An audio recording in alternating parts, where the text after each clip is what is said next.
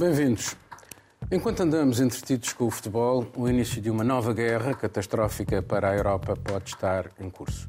Foi isso que Emmanuel Macron alertou em Washington, porque é de uma potencial guerra comercial com os Estados Unidos que se trata.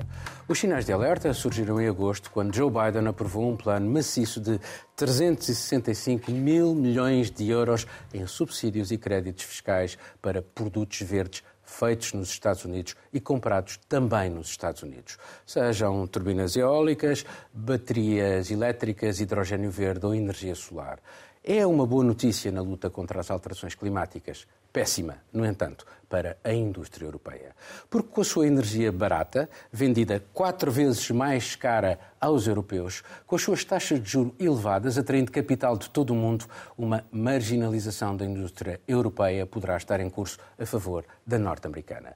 Receia-se mesmo um êxodo industrial para os Estados Unidos, do aeroespacial às empresas europeias de energia renovável. Por enquanto, ainda se procura uma solução amigável, mas o tempo é escasso. A lei americana entra em vigor em janeiro. Para já, Joe Biden procurou deitar água na fervura e disse a Macron que há ajustes que ainda se podem fazer. No fundo, Biden, quando se trata de defender a economia do seu país, está disposto a sacrificar a dos outros, mesmo a dos seus aliados. É, afinal, Donald Trump, mas sem as injúrias. Miguel. É interessante essa ideia de ser Donald Trump sem as injúrias. Eu iria mais longe. Eh, é Donald Trump e é todos os anteriores presidentes norte-americanos, porque esta política de proteção interna à custa do parceiros, se for necessário, é, faz parte da, da, da, da doutrina norte-americana. Portanto, é, é, é, uma, é uma política consequente e que deixa a Europa com a cabeça no cepo. E não só as indústrias correm o risco de, de, de, sair da Europa por se tornar insustentável produzir na Europa. Já estamos a assistir a isso. Estamos a assistir, por um lado, à maior empresa química do mundo, que é a BASF, a transferir grande parte da sua produção não para os Estados Unidos, mas para a China. Porque é na China que está o gás barato russo e que está o petróleo barato russo.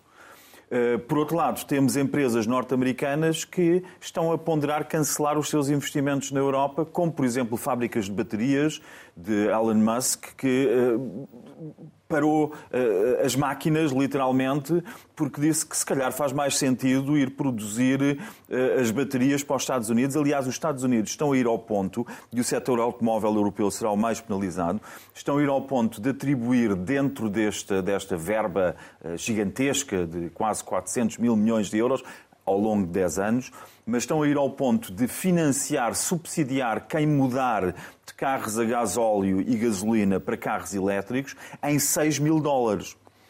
Eh, e esses 6 mil dólares só são atribuídos se tanto os carros forem produzidos nos Estados Unidos como também as baterias. E vê-se a violência desta medida eh, e vê-se como esta medida tem potencial para fragilizar a um extremo a Europa. Mas, e é isso Miguel, que está, que está a acontecer Miguel, e que estamos a assistir. Mas, mas, repara que os europeus não fecharam, por exemplo, a, a venda dos Teslas na Europa.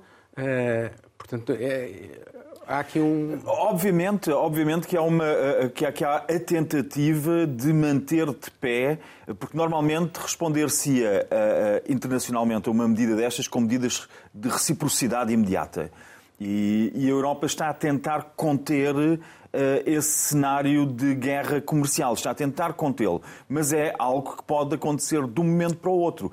Uh, resta saber se nós estamos a assistir, porque ao mesmo tempo, iremos falar disso, temos também a triangulação com a China, que é um, um fator muito importante nesta equação, e temos de ver como é que se ajustam as grandes estratégias. Facto é, e os Estados Unidos jogam com isto, não é a primeira vez, que têm um mercado interno tão grande que se de facto produzissem alguma coisa, se de facto eh, eh, revitalizassem indústrias que tiveram sem funcionar durante décadas nos Estados Unidos, poderiam ser eh, quase um mercado autossuficiente, sem precisar grandemente daquilo que neste momento todo o mundo precisa de todo o mundo, porque vivemos com cadeias de produção, num sistema global e é isso que esta medida de Biden pretende também fazer, quase que uma aposta em trazer de volta para os Estados Unidos uma série de produções, uh, concentrar nos Estados Unidos a cadeia de produção de uma série de produtos e assim reforçar muitíssimo também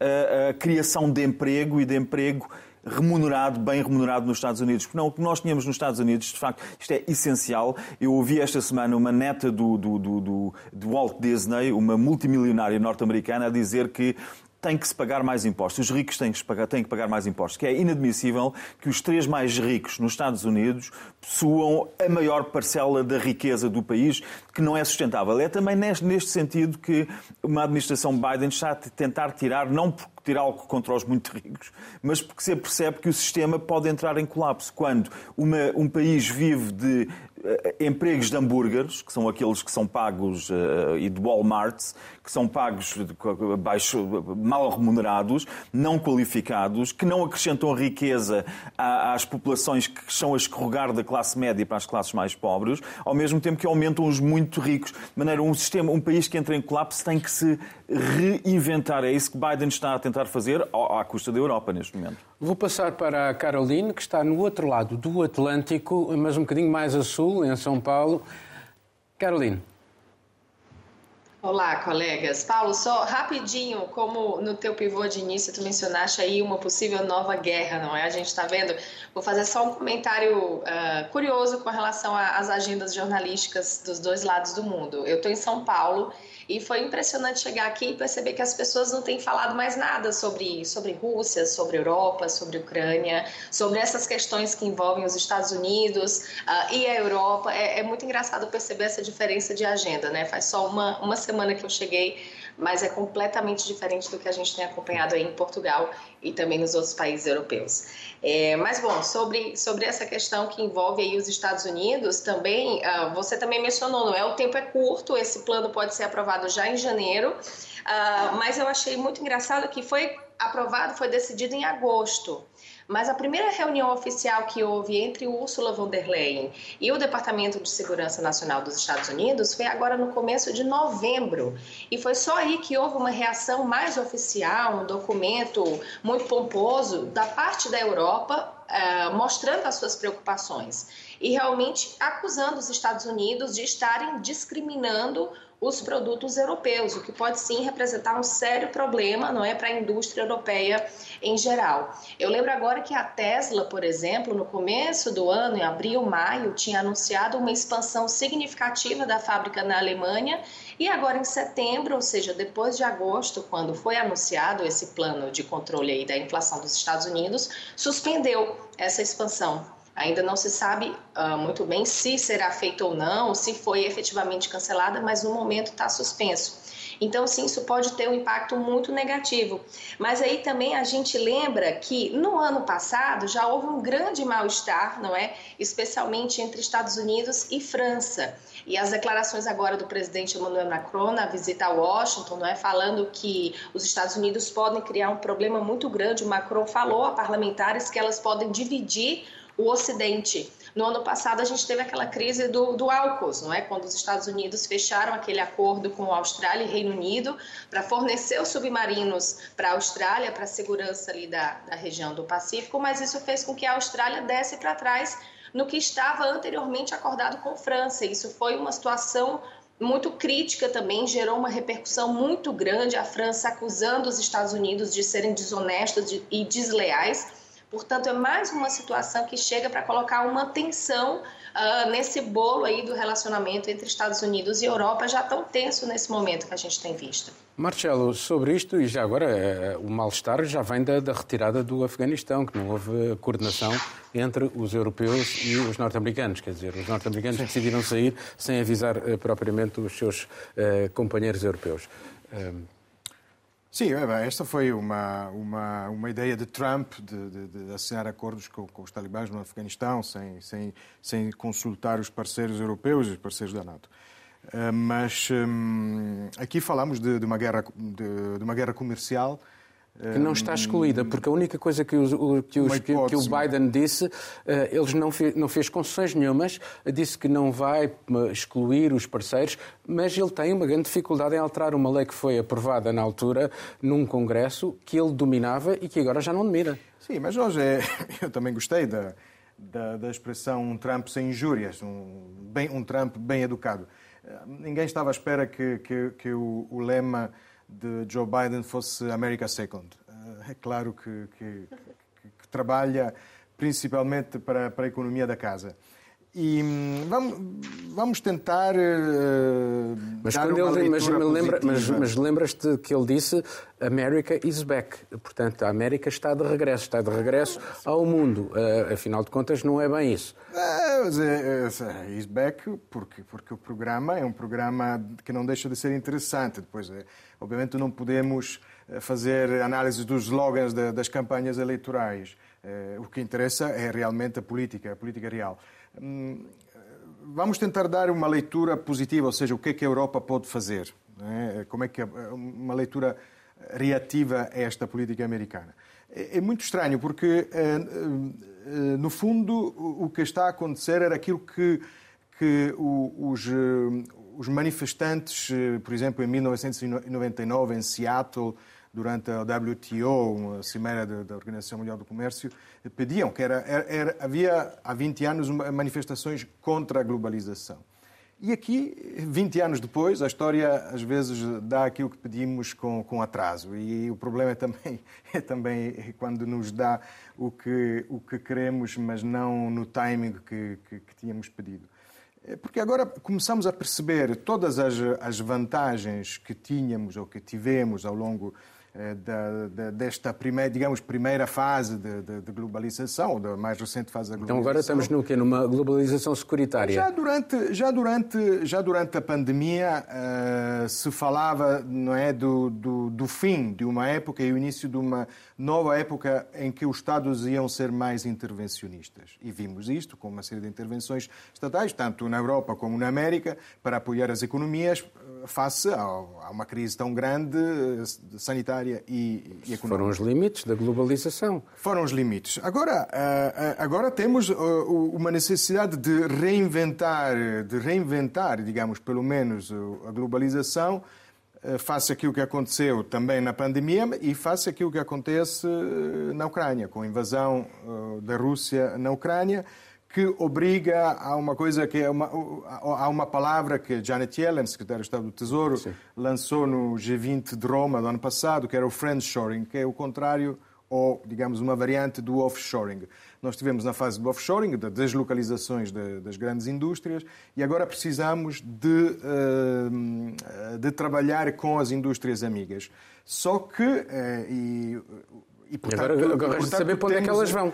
Agora resta saber para onde é que vão e, e, quem são os amigos, porque amigos, amigos, mas negócios à parte.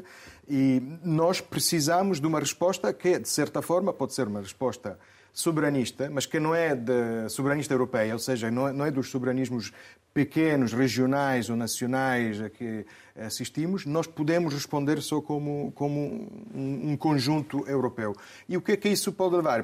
Nós sabemos que mesmo dentro da União Europeia temos pelo menos duas eh, doutrinas, não é? Uma mais neoliberal, ou pelo menos. Eh, e outra que, que, que sempre. E a França, aliás, é uma líder, ao lado dos países do, do Mediterrâneo europeu, eh, que, que quer um, um, uma intervenção diferente do Estado. Se calhar é isso que Sim, temos que fazer. saber como. como e, não, e é como é que se define como, amizade, como é que se define quem é que são os amigos. Se o critério, exatamente, se o critério são os direitos exatamente. humanos, não, não, não fazemos negócios não, com ninguém. Não, amiga, não fazemos negócios com ninguém. Se o critério são os direitos humanos, não é? Fazemos Concordo. com a Espanha mas, é- e... Mas mesmo entre nós, mesmo entre nós, nós sabemos que há diferenças muito, muito grandes entre políticas económicas. A Alemanha, durante muito tempo, resistiu a essa, a essa forma de intervenção nos mercados, porque a Alemanha sempre viveu da, das suas exportações e cresceu muito Exatamente. economicamente à conta mas, das suas exportações. É assim, e no mercado liberalizado. E de, um, e, mas, e de uma mas a realidade está a mudar. É... Esta realidade está a mudar. Agora só, Não, ainda sobre coisa, para Sim. concluir, é que é, é possível que é, aconteça que alguns dos países da Norte da Europa percebam que para fazer face a esta intervenção tão grande, tão poderosa eh, do Estado americano na indústria americana, precisamos, eh, talvez, de mais dívida comum, é que é uma coisa que... Resta e é preciso convencer Exatamente. alguns países, como os Países Baixos, que não estão propriamente eh, para aí virados. Assim, muito rapidamente, eu gostava de ouvir a vossa opinião sobre a frase de Joe Biden, que está disposto a encontrar-se com Vladimir Putin, assim um bocadinho a seco. Miguel. Bem, ah, houve, houve muitos meses em que poderia ter sido tomada uma iniciativa.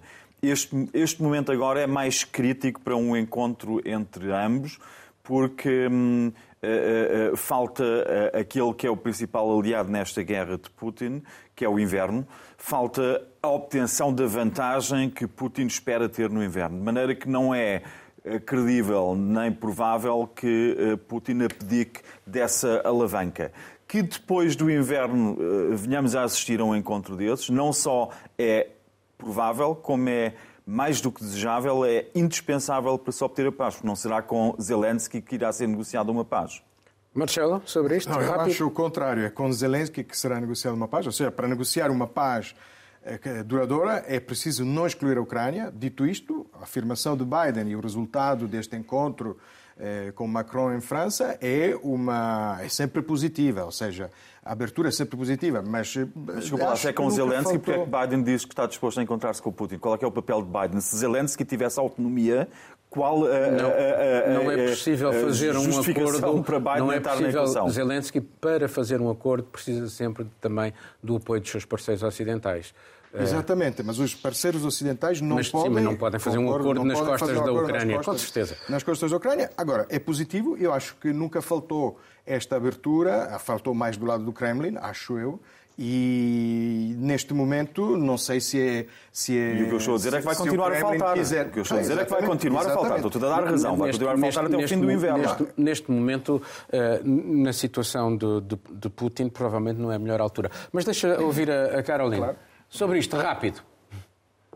Não, muito rapidamente. Eu acho que sim, acho que é, é preciso e fundamental, mas uh, também a questão de estar, de incluir a Ucrânia e Zelensky também, como o Marcelo disse, eu acho que é fundamental. Assim como a gente lembra que no início de toda essa confusão, né, de toda essa guerra, os Estados Unidos estavam deixando muito claro que não interviriam, que não agiriam. Imagina um encontro apenas e em primeiro lugar só entre Biden e Putin, por exemplo, excluindo a Ucrânia de alguma forma. Isso pode ser sim muito perigoso. Então, eu acho que a Ucrânia tem que ser levada em consideração, mas a participação dos Estados Unidos e essa possibilidade de encontro de Biden com Putin é, é extremamente importante, sim.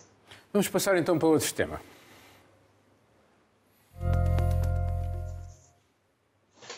A China viveu nestes últimos dias o maior ato de desobediência civil após o massacre de Tiananmen em 1989. A agitação social contra a política de zero Covid em várias cidades acabou por misturar-se com alguns apelos à liberdade. Exibir folhas de papel em branco, símbolo dos protestos, tornou-se o suficiente para ser detido pela polícia. Elas representam um país onde não se pode dizer o que se pensa. Apesar da censura draconiana, da repressão e do medo que ela suscita, muitos vieram para a rua. Alguns comentadores autorizados pelo regime denunciaram uma manipulação ocidental, embora internamente a comunicação social chinesa tenha feito um bloqueio total aos acontecimentos. E se a polícia não reagiu violentamente de início, muitos passaram a ser detidos nas suas casas ou nos seus locais de trabalho. A política zero Covid tinha servido como argumento a Xi Jinping para realçar as virtudes do seu, do seu regime perante uma suposta decadência e incompetência do Ocidente. Agora, face aos protestos do seu próprio povo, mantém-se ainda incapaz de renunciar explicitamente à sua política, embora admita atenuá-la. Esta situação na China acrescenta um novo elemento de incerteza à instabilidade global, com o mundo a viver as consequências da guerra na Ucrânia, a crise energética e a inflação. Porque a China ainda é um ator central do comércio mundial, razão para a presença de Charles Michel, o presidente do Conselho Europeu, em Pequim. Marcelo. Sim, eh, falámos há pouco da, da, nossa relação com, com o aliado histórico, Estados Unidos, o outro lado do triângulo é neste momento a China que é um parceiro comercial ah, importantíssimo. Aliás, eu falava de Seattle 99, a China entraria no, na, na, Organização Mundial do Comércio dois anos mais tarde. Na altura, se calhar, estávamos mais preocupados com outras coisas. Um dos maiores acontecimentos uh, destes do, últimos do anos. Alterou completamente, completamente, as regras internacionais. As regras internacionais e as nossas vidas. E agora temos este parceiro. Uh, importantíssimo que está a atravessar uma crise enorme. Nós olhamos, e bem, somos críticos e vivemos numa, numa área do planeta, é, numa zona do planeta em que, em que o pensamento crítico é, é bem, bem visto, bem avaliado, é, mas não nos apercebemos às vezes da, daquilo que corre mal nos outros países. Nós tivemos uma fase de grandes namoros, e eu não, não, não estou fora disto, namoramos a vacina Sputnik e a grande disciplina chinesa na, ao enfrentar, enfrentar o Covid-19, a pandemia.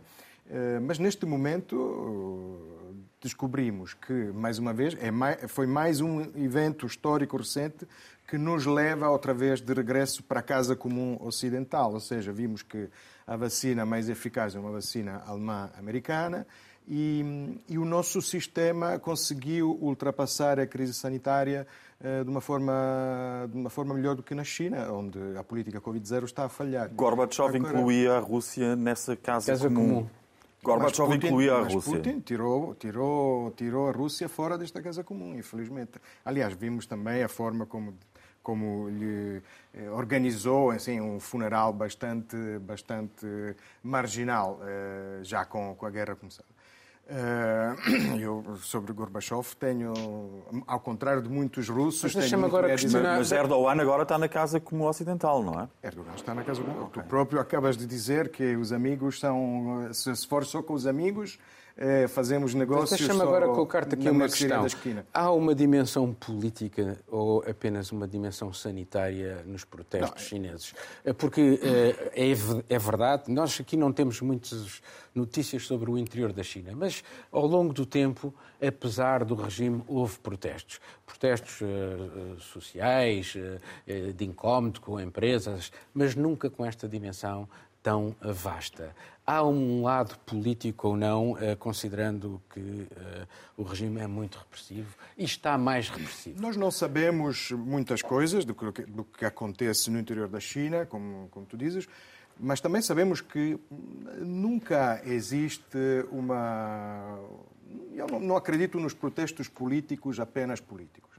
Eh, todos nós aprendemos, mesmo nos livros de história, que a Revolução Francesa acontece numa fase em que faltava o trigo, a agricultura tinha tido problemas. Ou seja, eh, to pode todas ser mais qualquer coisa. Tem sempre mais qualquer coisa e tem sempre uma base. Depende muito, por exemplo, de como continuará a evoluir a economia chinesa. É claro que são, eh, houve uma dimensão política nestas, nestas manifestações. Temos, por exemplo, eh, pessoas com chineses com 20 anos que cresceram nesta China, ou seja, não se lembram nem de Tiananmen eh, e se calhar nem sequer ouviram falar, porque sabemos como é, como é que funciona eh, como é que funciona o sistema de informação, a educação chinês, e, e portanto há pessoas que, que estão insatisfeitas, provavelmente enviaram também um sinal para este terceiro mandato de, de Xi Jinping, que acaba com eh, esta governação colegial que o Partido Comunista Chinês desde Deng Xiaoping tinha, tinha optado, o qual tinha optado. Hum, e, portanto, são, são sinais também políticos. Agora, se existe uma possibilidade real que estes sinais políticos eh, cheguem a derrubar um regime, isto nós não sabemos e, pelo que sabemos, parece muito improvável. É um pouco como o problema dos protestos no Irão, de que falámos na semana passada. Mas é curioso, por exemplo, morreu uh, um dos uh, antigos uh, dirigentes do Partido Comunista Chinês e, e, Presidente da República, o Jiang Zemin, que foi um homem que também ajudou de algum modo Xi Jinping a chegar ao poder, mas numa altura em que havia mais liberdade, há menos liberdade hoje. Achas que isto Achas que isto também sim, sim, é, é, é, é, também um sinal de, desse incómodo por esta ausência de liberdade ou não? Quiseram, com certeza, mandar um sinal. Porquê? Porque a ausência de liberdade, quando corre tudo bem, nós às vezes não nos apercebemos. E até quando nós achamos que a política não interessa, é porque está a correr tudo bem. É, percebemos que a ausência de liberdade, que a liberdade faz muita falta quando, por exemplo, não podemos abandonar um prédio ou uma fábrica porque o Estado proíbe sair da fábrica ou do prédio, mesmo que o prédio esteja, esteja a arder. Que foi, foi o que, que aconteceu em um grupo no Xinjiang. portanto, para responder também ao Miguel, ao amigo Erdogan, o que acontece é que muitas vezes, quando falamos de amizades, realmente, uh, amizade, friendship, a beautiful friendship famosa do, do, filme Casablanca, que fez agora anos. Estamos a falar do friendshoring. Vamos, não, sim, sim, sim, não, mas é que tem a palavra friend, que tem a palavra friend. Mas é- muitas vezes parecem, cultura, parecem rótulos eh, vazios ou retóricos, não é? Mas não é só não, é, não, não, tem a ver apenas com os valores, mas tem mesmo com o modo de funcionar das nossas sociedades que realmente são diferentes. Portanto, nós, neste momento, tão dependentes como somos da, da China, estamos talvez mais preocupados do que eles com a performance também económica da China, porque, porque estamos num abraço em que, se a China colapsar, nós podemos colapsar uh, atrás dela. É isso. Uh, mas, já, mas já há muitas empresas. Deixa-me passar. Uh, Carolina, a verdade é que há muitas empresas alemãs, europeias, que já estão a procurar outros lugares, no Vietnã, por exemplo, no Camboja, para sair da China. Portanto, a China começa também a ser, para alguns, problemática. Exatamente, não é? Vem se intensificando uma situação de crise na China que a gente já comentou aqui várias vezes, não é? E ainda comentando a tua pergunta, Paulo, eu acho que se não houvesse um caráter político também nos protestos que nós temos acompanhado, a própria China não agiria da forma como agiu para interrompê-los. Eu estava vendo essa poucos dias depois, um ou dois dias depois do pico dos protestos essa semana, a própria autoridade de saúde se manifestou fazendo uma declaração de que agora a China vai entrar em um novo momento com relação ao controle da pandemia. Não foi citado o Covid zero, mas sim é, foi dito que graças ao, ao controle de prevenção, ao sucesso das vacinas, seria possível que agora o país entrasse em um novo estágio dessa fase de controle. Ou seja, é uma reação, sim, eu acho, a essa pressão interna que vem acontecendo lá dentro há muito tempo. E se eles não soubessem da força política que essas manifestações têm, talvez não tivessem reagido dessa forma. É, falando também sobre a questão da visita, não é, de Charles Michel à China, eu dei uma olhada no comunicado que ele soltou agora, poucas horas atrás, com relação ao que foi discutido uh, na visita. E eu achei muito engraçado que uma das frases do, do da declaração dele, ele diz que tanto China quanto União Europeia querem um mundo que esteja baseado em regras e com os princípios das Nações Unidas no centro. E ele diz que discutiram a questão no Xinjiang e diz que isso não se trata de interferir em situações internas, mas sim de reforçar os princípios que estão acordados dentro do no âmbito das Nações Unidas. E é isso que o Miguel falou, não é? Se a gente fosse levar em conta questões relacionadas a direitos humanos, a gente não fazia negócios com ninguém.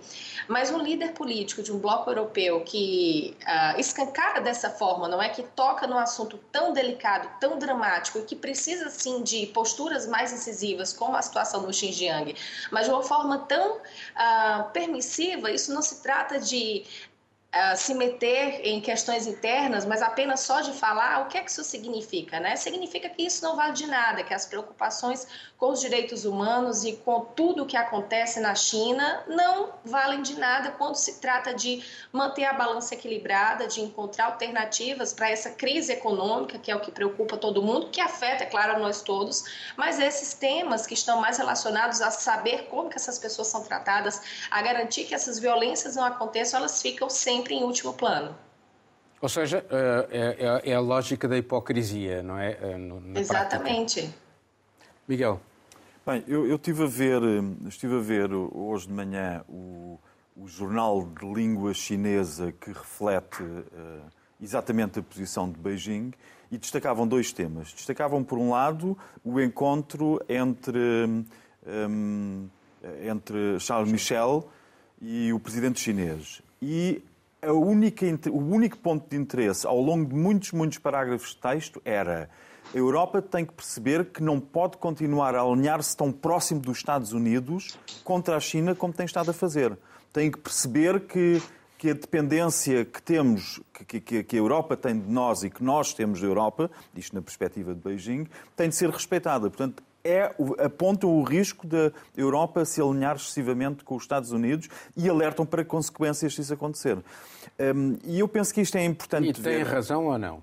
Também, um, em certa medida, visto, visto na, na perspectiva tem razão, europeia. Tem razão numa perspectiva até global, porque nós temos três grandes metas. Aliás, este encontro de Biden com Macron está muito ligado a este encontro entre, que aconteceu na China, entre a União Europeia e a presidência chinesa. E está tão, tão ligado, de Deng Xiaoping e, Michel estavam, uh, no fundo, a definir uma contra-estratégia àquilo que estava a acontecer em Washington, estavam a tentar encontrar como é que as coisas vão ser conciliáveis. E o problema disto é que Biden, que faz aquele grande, enorme paquete a pretexto das metas climáticas, a pretexto das metas climáticas, um, com, com, uma reconversão que é muito positiva, e isto alerta para o problema de fundo, e é aí que a China tem razão e a Europa também tem razão.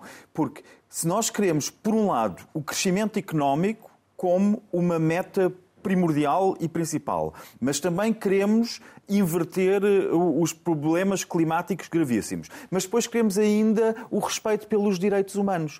E estas três linhas são totalmente inconciliáveis, porque nós não vamos conseguir ter crescimento económico se não sacrificarmos exigências quanto aos direitos humanos. E se apostarmos nas exigências em relação aos direitos humanos, por exemplo, em países não só como a China e como a Rússia, como aliás estamos a fazer, as sanções contra a Rússia, são por violações dos direitos humanos em cenário de guerra. Mas como nós não estamos a.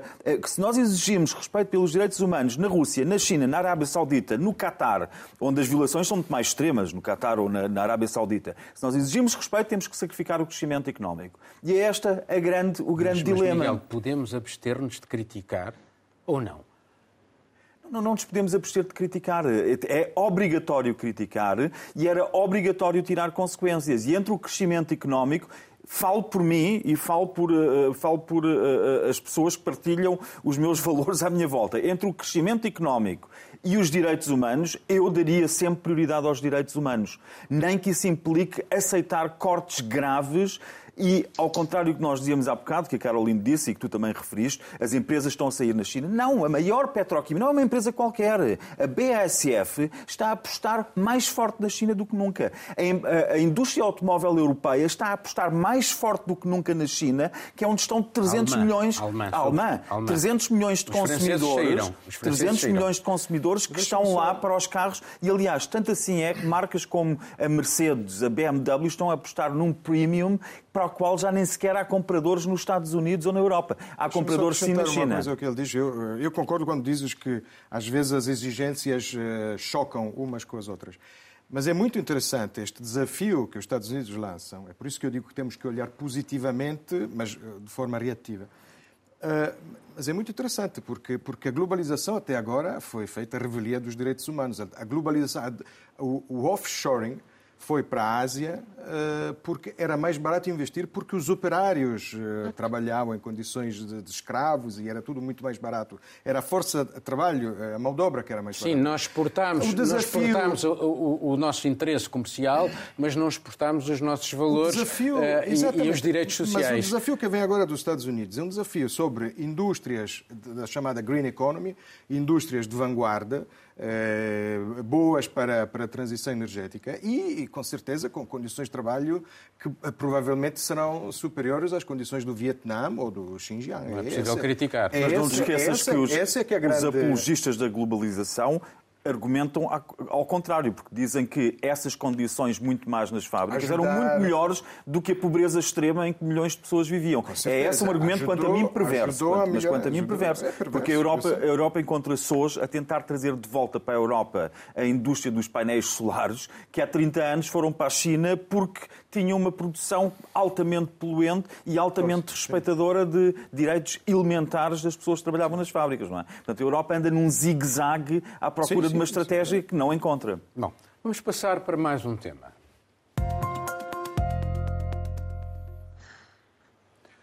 Numa democracia, uma das missões fundamentais do jornalismo independente é responsabilizar os governos, quaisquer que eles sejam.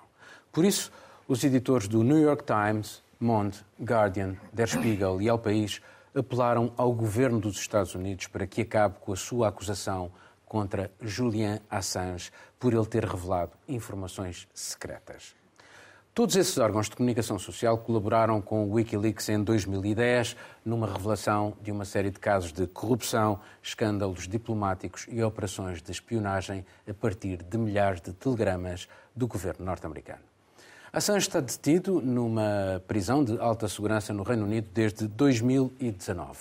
Enfrenta um pedido de extradição para os Estados Unidos, onde pode ser condenado a 175 anos de cadeia. Obama absteve-se na altura de o levar a tribunal, mas Trump foi buscar uma lei de espionagem com mais de um século e que nunca tinha sido usada para processar jornalistas. Criminalizar quem divulga informações, por mais sigilosas que possam ser, acaba por pôr em causa a liberdade de imprensa e, no limite, a própria democracia. Não há democracia sem jornalismo, não há jornalismo sem liberdade. Caroline.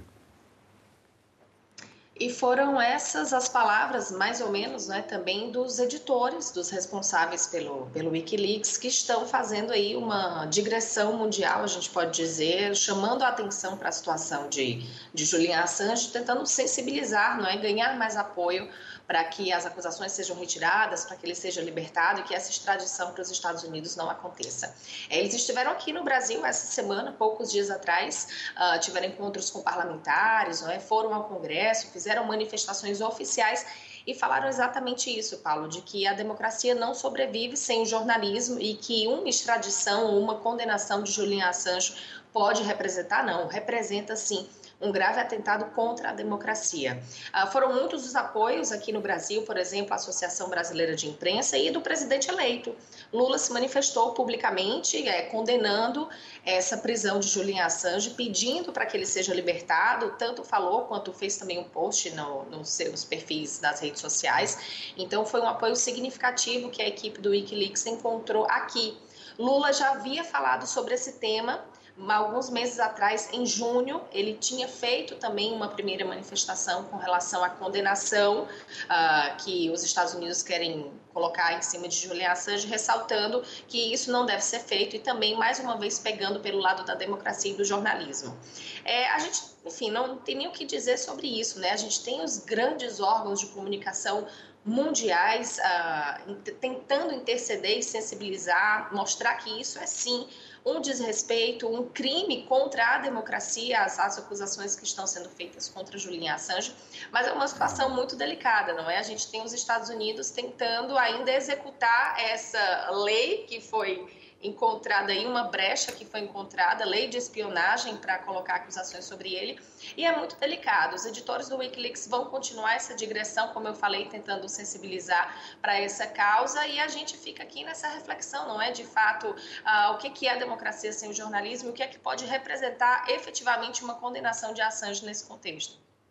Miguel, eh, já agora só mais um dado. Esta semana também o primeiro-ministro australiano, eh, ele eh, é, Assange é australiano, também vai dizer que está a pedir aos Estados Unidos para deixarem cair as, acusações. Bem, de facto, é, é, é uma, uma questão que, quanto a mim, transcende o, o, o jornalismo e a importância do jornalismo. Porque um, o jornalismo é a face visível da liberdade de expressão e da e da denúncia de, de, situações que têm de ser tornadas públicas, mas por trás disto está a forma como é que se lida com quem é a verdadeira oposição a um regime vigente. E Assange assumiu-se, nos momentos melhor, noutros menos bem, como a verdadeira oposição através da informação que fornecia ao regime vigente e pondo esse regime em causa. E o que eu acho interessante é que enquanto países como a Rússia, e isto fala contra, contra o Ocidente, sobretudo contra os Estados Unidos, enquanto países como a Rússia, como a China e como a Turquia podem pôr na prisão 10 milhões de opositores, os Estados Unidos e o Reino Unido, e de certa forma com a cumplicidade da União Europeia, puseram na prisão uma pessoa que tinha a voz de 100 milhões e que chegava a 100 milhões. Portanto, nós pusemos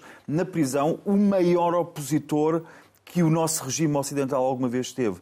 E isto não, é, não, é, não se pode comparar a quantidade da miséria das pessoas que vivem em situações de gulag e de prisões privadas desaparecem na China. Não é isto, mas é de facto, o Ocidente tem que olhar os Estados Unidos, o Reino Unido, nós na União Europeia, temos que olhar para o espelho e pensar o que é que estamos a fazer. O que é que fizemos com o Snowden, com, que agora tem nacionalidade russa? O que é que fizemos com o Manning, ou com a Manning? O que é que fizemos com essas pessoas porque eles o que fizeram foi denunciaram males que consideravam maiores do que aquilo que eles estavam a fazer. A denúncia e os meios para obter a informação para denunciar eram maiores. E o que é que os nossos, os nossos regimes jurídicos fazem? Aquilo que fazem sempre nestas situações, que é criminalizar extremamente quem denuncia e alguém ouviu falar em criminalizar as pessoas responsáveis pelas situações que foram denunciadas. Não os uh, uh, abusos extremos contra é os direitos humanos. É, é, sempre o mensageiro. Não, e, e, e, se quisermos, temos exatamente a mesma coisa. Para se perceber, as pessoas que são mais novas, de idade das minhas filhas, já nem sequer se lembram da Assange no ativo.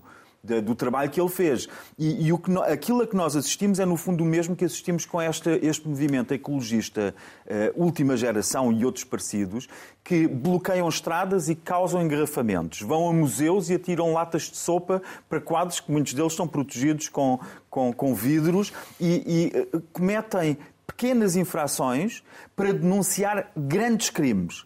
E o que é que o sistema jurídico faz? Quer criminalizar as pequenas ações, expõe ao máximo os pequenos, entre aspas, criminosos que denunciam os grandes crimes e os grandes crimes e os responsáveis por eles continuam numa total impunidade. E este é um sistema que é perseguido de uma forma com a exposição extrema de pessoas como Assange, de Snowden, dos ecologistas radicais e na invisibilidade e no escuro permanecem os criminosos grandes responsáveis pelos crimes que foram denunciados. Por acaso é curioso porque uh, o Miguel estava a falar nisto e eu estava-me a lembrar do Luxembourg Leaks, em que o Antoine Deltour, que é o lançador de alertas, uh, é uh, levado a tribunal, juntamente com os jornalistas do Libération, uh, por causa por ter revelado um, um, um, uma, uma, série de ilegalidades que eram cometidas pela banca uh, e, no fundo, quem vai parar a, a, a, a, tribunal é o lançador de alertas. E, portanto, Isabel dos Santos caiu em desgraça, deve-se admitir, mas são poucos os casos Sim. de pessoas e que... temos aqui o caso do, do, do Rui Pinto, por exemplo, também. Sim, é, o que temos aqui é um, é um clássico caso de, de, de, pirataria em que o pirata. a famosa distinção entre piratas e corsários, né? aqueles que são autorizados a fazer piratarias e os que não estão autorizados. E Assange, de certeza, não, não foi autorizado e, obviamente, os Estados Unidos querem, querem agarrá-lo.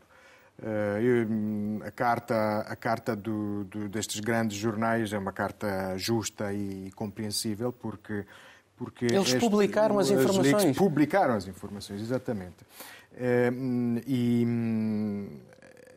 é um pouco como, como quando temos uma legislação sobre droga que é tolerante com o consumo, mas depois tenta apanhar o, o, traficante. Mas ali, de facto, sem o traficante não teríamos tido toda a campanha de informação não que podes, tivemos. Não podes pôr, porque neste caso quem foi, quem foi buscar o... Uh, quem revelou, sim, sim, quem sim, entregou foi, um soldado, foi a Chelsea Manning. Uh, uh, e ele, ele limitou-se a, a, publicar aquilo. É mas é que realmente querem apanhar o pirata. Não, e de facto aquela página foi uma grande página do jornalismo. Aliás, eh, mostrou aquilo que poderia ser o jornalismo no século, no século XXI, que era ir mesmo buscar as notícias onde elas estavam, estavam escondidas, eh, de uma forma totalmente diferente.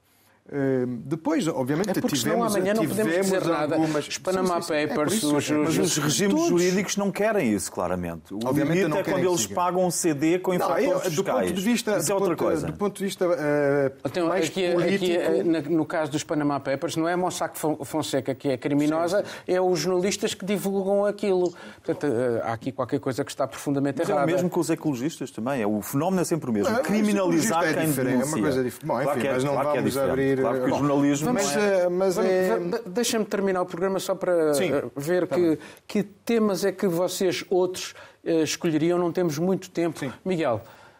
Bem, eh, eu destaco dois assuntos que foram importantes. Ontem, a ratificação pelo um, Bundestag, pelo Parlamento Alemão, do acordo com o Canadá entre a União Europeia e o Canadá, que pode ser, de certa forma, pode almofadar um pouco a guerra comercial que temos um, no horizonte imediato, quase, quase a cair-nos em cima, uh, uh, com, com, os Estados Unidos por causa do, do, do inflation. Uh, do, do ato Na lei para... de redução da inflação. Exato.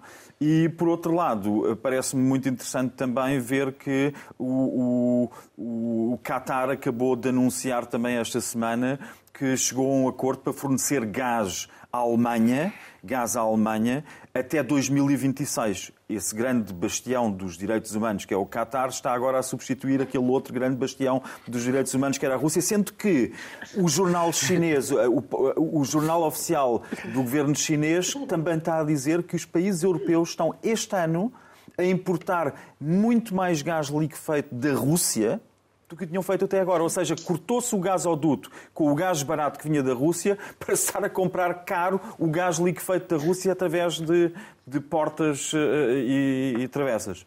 Caroline, rápido, se faz favor. Bom, muito rapidamente, então, Brasil e política externa, não é? Eu estou em São Paulo, vim para trabalhar no evento, o Fórum Brasil-África, e foi muito interessante ver que as pessoas, empresários de África e também da Latinoamérica, estão com expectativa muito positiva para o Brasil a partir do ano que vem.